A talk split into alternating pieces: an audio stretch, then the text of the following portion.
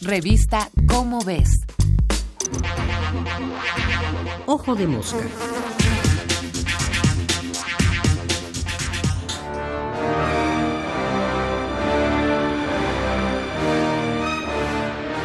La historia de la vida en la Tierra puede verse como la lucha de las especies vivas por sobrevivir en un ambiente muchas veces duro e incluso hostil.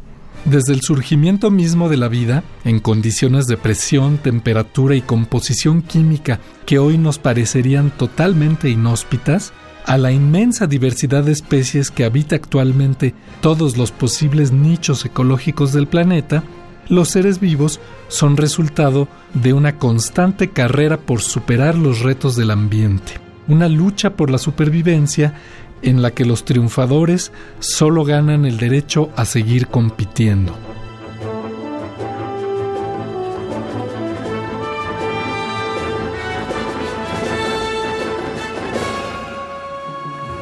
En esta carrera, las distintas especies vivas han desarrollado, como parte del proceso de selección natural, sus propias y muy particulares estrategias de supervivencia, que les han permitido enfrentar exitosamente los obstáculos que sus respectivos ambientes ponen en su camino, conseguir alimento, reproducirse, evitar a los depredadores, al menos durante un tiempo porque las condiciones ambientales y ecológicas cambian y una especie que durante un tiempo largo o corto sobrevivió sin problemas puede llegar a extinguirse. Pero de vez en cuando hay eventos naturales cuya escala y poderío son tales que ninguna adaptación biológica es útil para hacerles frente. Desde un huracán o un tsunami pasando por terremotos y erupciones volcánicas hasta colisiones de asteroides como la que terminó el reinado de los dinosaurios hace 66 millones de años, la supervivencia de las especies está sujeta a las fuerzas naturales y básicamente inerme ante ellas. Entre toda esa diversidad biológica, la especie humana ha desarrollado una muy peculiar estrategia para superar los retos naturales y sobrevivir el desarrollo de su inteligencia, posible gracias al enorme aumento de volumen de su cerebro. Gracias a esta poderosa herramienta, los humanos hemos aprendido a adaptarnos, no a través de la biología, sino de la cultura, a condiciones ambientales cambiantes y diversas.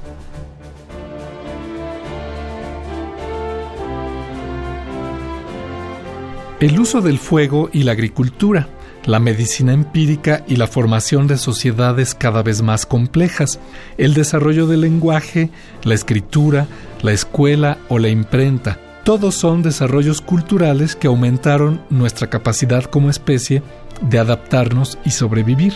Pero ha sido la ciencia, ese refinamiento extraordinario de la capacidad intelectual humana y sus aplicaciones a través de la tecnología las que nos han proporcionado nuestras mejores herramientas de supervivencia.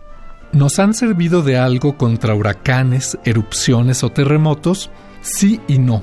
No hemos sido capaces todavía de evitarlos y ni siquiera de predecirlos confiablemente, pero gracias a ellas hemos aprendido qué medidas, mejores edificaciones, diseño de ciudades, cultura de prevención, pueden evitar que cuando inevitablemente se presenten, los fenómenos naturales extremos se conviertan en catástrofes humanas.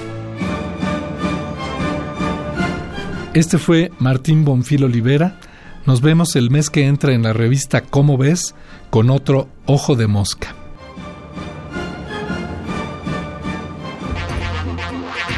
Ojo de Mosca. Una producción de la Dirección General de Divulgación de la Ciencia.